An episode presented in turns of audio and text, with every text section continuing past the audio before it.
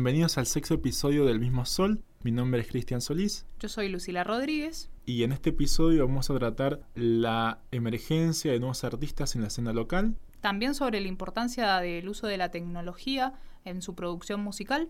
Y cómo la autogestión se convierte en un factor clave al momento de lanzar un material discográfico. Los dejamos con Facu Motes y Angie Aparicio. Hola, soy Angie Aparicio. Me gusta expresarme a través de lenguajes como la fotografía, escribir y la música en este momento. Mis inicios en la música, en realidad, bueno, desde muy chica mi abuela me sentaba a los tres años en el piano y me hacía escuchar las notas, me llevaba a ver la orquesta, qué sé yo, era muy chiquita, por ahí no, no entendía mucho, pero siempre disfruté mucho los sonidos y la música desde muy chiquita. Después, tipo a los ocho años, me llevaron a guitarra y no funcionó y ahí en, realidad dejé como me alejé de la música y empecé deporte. Después de eso terminó la escuela, eh, estudié psicología en un momento, no funcionó y ahí decidí irme a Buenos Aires a estudiar fotografía. Saqué fotos mucho tiempo, pero bueno, en un momento sentí que el lenguaje fotográfico me quedaba un poco corto, no sé, orgánicamente mi cuerpo me empezó a pedir eh, otra cosa y empecé a, a grabar canciones en el celular y agarrar de nuevo la guitarra, que siempre tenía una guitarra cerca en mi vida, digamos. Mi hermano me regaló una guitarra, pero la tenía ahí tirada y, como que la empecé a agarrar de nuevo y empezar a amigarme. Y bueno, hubo el año pasado, de repente empecé a, hacer muchas canciones con el celular, hasta que un amigo, Facu, vino a mi casa y me dijo, o sea, yo estaba en un momento de mucha tristeza y me dijo, Angie, hace un disco con todo esto que tenés. Y así fue, ¿Cómo va? Soy Facundo Javier Motes. Hoy tengo 19 años y estoy tratando de ser artista. Mis comienzos en la música parten cuando yo tenía cerca de 8 o 9 años. En la primaria mm, nos daban elegir entre ir a jugar a la tarde al fútbol o ir a coro. Elegí coro, me metí a coro, viajé con el coro. Estuvimos en Salta y mis viejos en Salta me compraron mi primera guitarra criolla. No la agarré hasta que tenía 10. Fui un año y medio con un profesor que me enseñó lo básico y la volví a tirar y la volví a levantar a eso de los 14. A los 14 me empezó a interesar un toque más la música porque me regalaron el primer disco Artot de Pescado Rabioso y me regalaron un disco de Blur y la quedé flashando, básicamente. No me quedó otra más que empezar como a hacer lo mío y lo que me salía. Me hice muy amigo del Atu cuando teníamos 15 Augusto Permejillo. Entre los dos yo creo que nos acompañamos en el descubrimiento esto de, de, estar tocando con otro y enchufar nuestros instrumentos y escuchar eh, por primera vez una batería y cómo sonaba todo junto. No tuve mi primer como proyecto musical, no, no voy a decir serio, pero voy a decir como buscado hasta los 17, que fue Bech. Nos juntamos el Atu, el Boris y yo en el Parque San Martín en marzo de 2017. La primera vez que tocamos fue el cumpleaños del Boris y nada, fue como una película. Como todos re enamorados de, del escenario y todo eso, nos pusimos re las pilas como para proponernos cosas y conocer cómo era todo esto de, de tener una banda, que en realidad ninguno la, había tenido.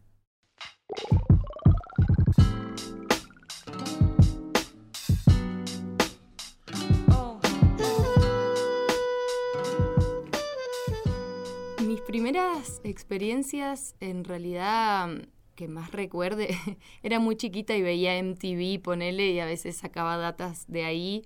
Me gustaba mucho Miranda, Marilyn Manson, Linkin Park, no sé, una mezcla muy extraña, pero escuchaba siempre muchas cosas. En mi casa se escuchaba mucho Charlie García y a mí medio que no me gustaba, pero después, bueno, de grande medio le, empecé a sacar como el jugo. Eh, pero así no, nunca tuve así un, referente, alguien que me haya marcado, simplemente la música en general, los sonidos y esas melodías que escuchás y te transmiten algo. Es muy amplio mi espectro musical, digamos, de lo que escucho, no sé. Vengo en realidad de, un origen más de, como dije, más criollo, por así decirlo, más de folclore. No de folclore acá igual, más como lo voy a decir, como folclore más inglés, por así decirlo. Yo con Inglaterra no sé qué onda, pero es como que folk de los 60, 70, entre paréntesis sin púa, básicamente, arpegio. Con todo esto de Betch agarré la púa, ¿me entendés? Y fue como algo como más eufórico, por así decirlo, de empezar a pisar pedales. Medio como dejando un toque de lado esa faceta de, de voz, guitarra y dedos. O por lo menos haciéndolo menos. Con estos solistas como que no es solo eso, pero me reinteresó como revivir del de dónde vengo como digo, no, no es lo único que hay en, el disco, porque también pasé por Betch y también pasé por Miatesu.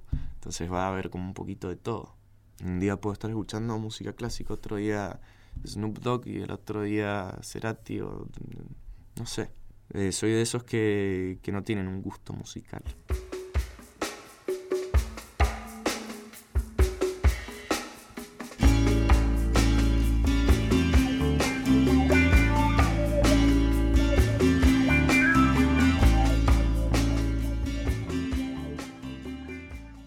Música surgió de algo muy visceral, o sea, no pensé, dije, ah, voy a hacer música, fue como lo sentí, mi intuición y mi vida, como en ese entonces, el año pasado, hubo muchos cambios, un, montón de cosas personales que me llevaron a eso, pero la verdad es que no, no lo pensé mucho, fue simplemente hacerlo.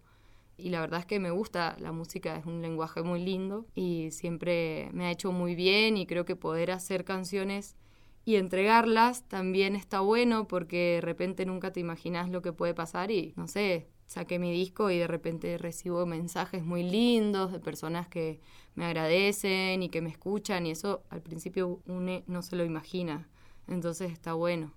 Se empezó a como poner un toque más serio ahora sí la cosa cuando salió la idea y, y a todos nos, nos, dieron ganas de grabar y dejar como documentado todo lo que nos estaba pasando. Nos metimos a grabar con el Juanjo, Juanjo Sossi, y yo creo que él, nos abrió la puerta a todo eso de, de sentarnos atrás de una computadora con perillas y micrófonos. Fue el que nos mostró también el compromiso que, que se necesita como la industria de la música. Nada, fue un año que ponele que eh, tocábamos mínimo dos veces por mes, porque nos propusimos como eso de tocar en la fiesta de la birra, que lo relogramos. Después de la fiesta de la birra, como cada uno se fue especificando un toque más en lo que le pintaba ni siquiera como artistas, sino como personas. Y nada, de a poquito fuimos como dejando de ensayar. Como decía, nos seguimos viendo todos los días, nada más que no nos juntamos a ensayar. De ese nacimiento de tiempo libre en mi pieza y con mi cumpleaños 18 me llegó mi primer MIDI, placa y micrófono con el que desde siempre me gustó como toda esta faceta rap y hip hopera y pantalones anchos y todo eso. Entonces como, bueno, uno va escuchando como más cosas también con el tiempo. Va conociendo a otra gente, va conociendo más raperos. Ahí es donde entró el Guayaba y, y como muy casualmente nació como este segundo proyecto que, que tengo, Miatesu. Empezamos a, a grabar temitas por separado hasta que nos pusimos y decidimos como grabar el, el primer disco también tardamos casi un año en, ponernos a producirlo de verdad. Ahí es donde entró el maldito Cortés, le digo yo, pero es el Facu Cortés, a darnos una mano y, a, y también abrirnos al panorama, a seguir eh, conociendo música.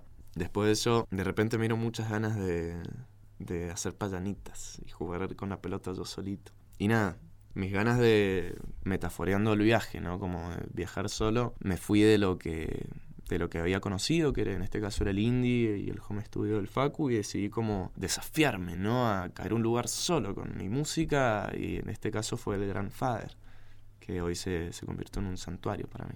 Hoy en día me encuentro haciendo eso, grabando mi, mi primer disco solista.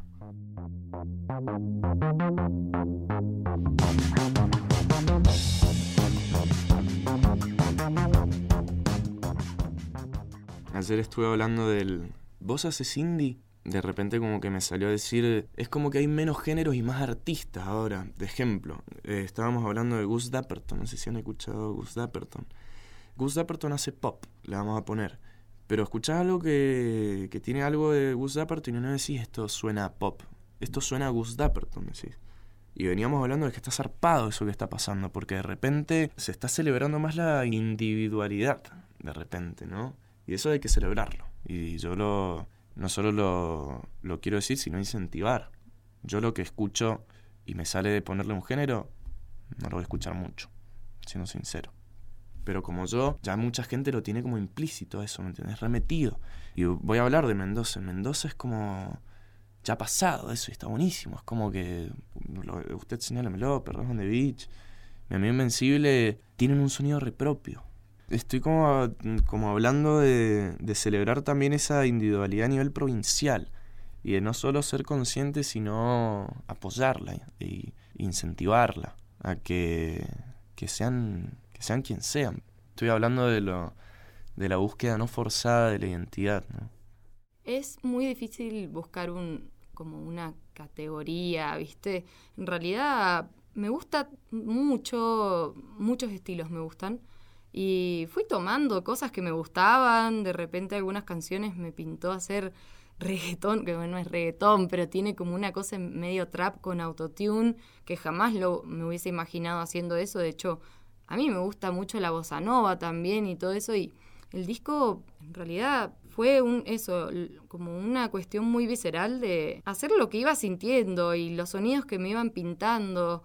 Y también un poco en el contexto del año pasado, mientras íbamos produciendo, estaba escuchando de repente Blue Orange o bandas por ahí internacionales que empezaron a utilizar como todos esos elementos de una forma nueva y no sé, viste como jugar en realidad, mezclar, jugar, hay un tema que es re de los 70, ¿entendés? Como hay eso, mucha variedad y está bueno como no estancarse o encerrarse en algo, sino como ampliar y, jugar, porque es un poco de eso se trata, creo.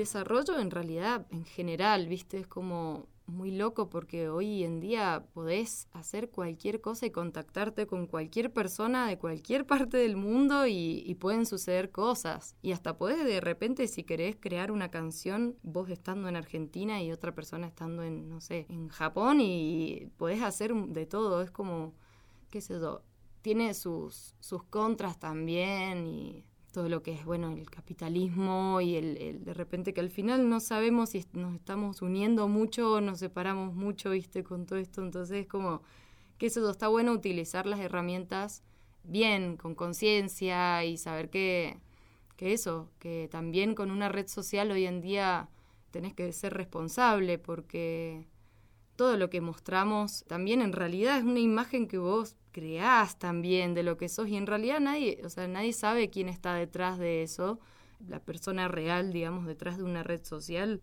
Nunca podemos hablar ni, ni decir ni definir a alguien por su red social o mismo su música, porque también de repente puedes escuchar algo, un disco de una persona y es súper hermoso y esa persona quizás de repente te la cruzás y, y su energía no es tan linda como se muestra en su música, ¿viste? Como ahí pasan muchas cosas creo que el impacto que ha tenido la tecnología en el arte, por lo menos yo, como les decía, como, como buen autodidacta, o tratando de serlo, me siento licenciado en YouTube. Eh, eso está bueno y es lo que por ahí también hablábamos más temprano, que buscas y ves solo lo que te interesa. Yo he aprendido como más de la mitad de lo que sé de guitarra vía computadora. La primera vez que me grabé fue gracias a un programita que encontré en YouTube y me lo bajé en el celular y gracias a eso empecé a poder grabar una base en la guitarra y arriba de eso grabarme una voz, ¿me entiendes? Después como conocí lo del, todo lo del MIDI, todo lo de una placa de sonido, empecé a ver cables y micrófonos y ecualizaciones. No digo que la tecnología sea como lo más, en pedo, lo más importante, pero hay que empezar a ver la tecnología como un instrumento, como si fuera una guitarra, porque es lo que es, qué sé yo. Por lo menos eso es lo, que he aprendido. En mi caso la tecnología ha sido como un conducto, un conductor de lo que tengo en el bocho, de más de una guitarra y una voz, la tecnología lo hizo capaz de, de darle vida, por así decirlo.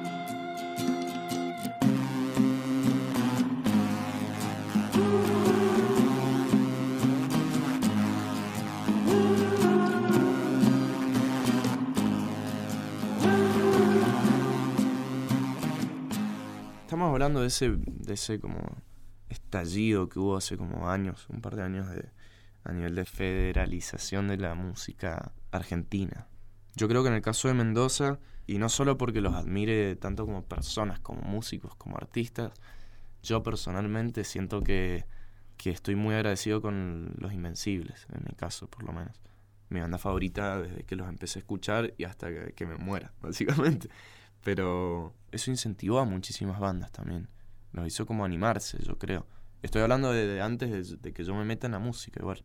Y, y lo vi, y como yo lo vi, otros lo vieron. Estaba viendo que de repente en Mendoza estaban apareciendo cosas que yo escuchaba y que hasta el día de hoy escucho me dieron ganas, ¿me entendés? O sea, eso es ese sentimiento como de, devoción por la escena provincial también, que me hace sentir, de decir, loco, esta provincia se lo merece, por así decirlo, algo así como, porque hay, hay grandes artistas.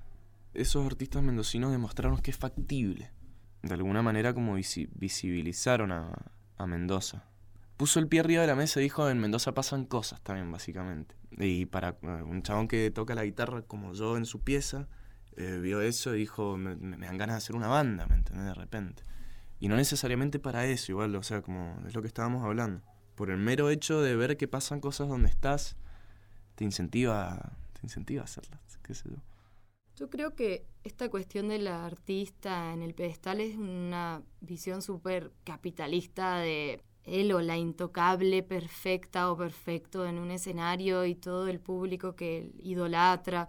Yo creo que eso a ver, el fanatismo y todo eso es algo inevitable, digamos, que sucede también, pero creo que está bueno bajar un poco a la realidad y, vernos a las personas como personas normales y que somos iguales y que nos pasan cosas y eso, como un poco salir de, ese lugar de el ídolo o la ídola. A mí la verdad es que no, no me interesa mucho eso, ponele sí me pasa que idolatro a veces eh, inevitablemente a artistas. Hay una entrevista que Bjork dice algo muy gracioso, dice como cuando alguien, un fan viene y te pide una foto o un autógrafo y te quiere arrancar la ropa y no sé qué, se humilla sola esa persona porque en realidad es más importante como el compartir o de repente quizás un abrazo o unas palabras son mucho más valiosas que una foto para subir al Instagram, ¿entendés? como que también hay una cuestión que yo creo que está todo de la mano del capitalismo y de cómo, y las redes y todo como lo que se quiere mostrar. En realidad somos personas normales y la gente que hace música es como un médico o una médica que está ahí, ¿entendés? Es todo lo mismo en realidad. Son distintos lenguajes. Solo que bueno, la música es algo que influye bastante en las personas porque es algo muy cotidiano, todo el tiempo, todos los pajaritos, todo es música en realidad.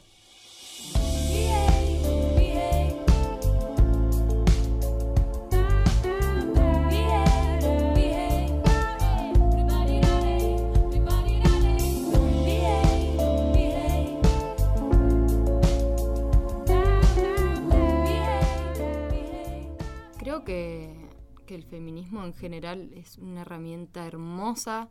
A mí me, me sacó medio de una posición de, viste, un laberinto sin salida y fue como creo que a muchas personas les pasó lo mismo, de entender de base eh, de dónde venían un montón de cuestiones que veníamos cargando y me sirvió muchísimo para empezar a tener más confianza en mí misma, entender de dónde venía todo mi autoboicot también y es muy bonito como empezar a ver eso, muchas amigas de repente que no sé, ahora ponele, saqué el disco con mucho, mucho, no quiero decir miedo, pero sentía un vértigo y una cosa muy fuerte, lloraba, me sentía realmente con muchos nervios a mostrarme y después fue, fui entendiendo también por qué, viste lo que significa y bla. Pero es muy lindo porque de repente sacando este disco he recibido mensajes de personas diciéndome, eh, me reinspiré, hoy escribí tres canciones, después de escuchar tu disco, no sé qué, es re lindo. De repente eso, cuando, cuando empezás a tomar un poco de, fuerza y, empezar a amarte también, aprendes un poco a expandir eso, que es lo, lo que hay que hacer, ¿viste? Primero ir adentro, entender nuestros procesos y cómo hemos crecido y los contextos también de aprendizaje y patrones que llevamos, entender que todavía vivimos en un contexto machista y que para eso hay que hacer un montón de cosas para que las cosas cambien, para construir un, futuro copado hay que limpiar y purgar, viste, todas esas cosas. Entonces, a ver, como comprometida, en realidad comprometida conmigo misma de poder eh, ser libre, ser libre de expresarme conmigo misma primero y sacando un poco de contexto eso, como en general la liberación personal, porque también observo mucho en, en varones, viste, que por ahí, por miedo a aceptar su bisexualidad o su su sensibilidad termina mostrando una imagen súper masculina en un escenario que quizás no es. En general, la liberación en general está buena. Creo que es muy importante para que haya mujeres en los escenarios, es muy importante que esas mujeres empiecen a sentir un poco esta seguridad también, de decir, bueno, yo puedo, porque se puede en realidad.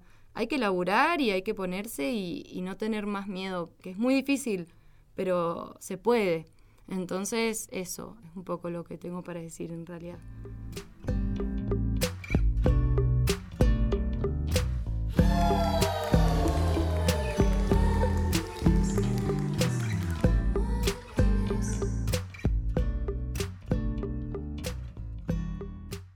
Actualmente contamos con alta escena nacional, para mí, increíble. Como veo los, los line-up de festivales de Buenos Aires, Córdoba y y acá hay como que me muero de amor, básicamente.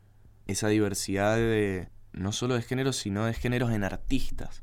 Que de repente en, un mismo festival hayan eh, gente que hace funk hip hop y otro que haga rock con pop y otro con trap reggaeton. O sea, como espero que siga eso. Y espero que, que no solo que siga, sino que se, que se desarrolle. Que de repente como que, que desaparezcan un toque las etiquetas, que podemos llegar a eso, loco y que decir, no sé, yo escuchaba a él porque no, no es que me gusta el funk o que se me gusta a él. Y como, como decía, yo de, futuro espero que se empiece como, como a celebrar esa individualidad. Porque siento que venimos de eso, de, de, la, de la constante etiqueta. Y no hace bien. Estoy hablando como de la grieta también, o sea, como metaforeándola. Que esté todo un poco más mezclado, básicamente. Que todo se empiece a mezclar. Y como decía fuera del mic, que empieza a ver como más fit interdisciplinario, artísticamente. Esas son mis aspiraciones para el futuro, que no tienen que ver conmigo ni siquiera. Yo voy a, voy a tratar de, incentivarlo, pero, pero no, no me va a corresponder a mí. Yo creo que es muy importante lo mismo que dije recién, como de, de que haya un poco más de liberación propia para que la gente pueda expresarse con realidad, con una realidad. Entonces vos escuchás eso y estás escuchando algo auténtico y sincero. Eso es lo que a mí me gustaría que pase, que la gente pueda ser sincera y no tener que repetir por ahí estilos o cosas para poder llegar a estar en, lo que está de moda, ¿entendés? O lo que la pega. Que la gente se relaje y que juegue y si le pintó hacer una canción con sonidos de no sé qué, de pajaritos, que lo haga, ¿entendés? Como eso me gustaría a mí como un poco más de liberación en general.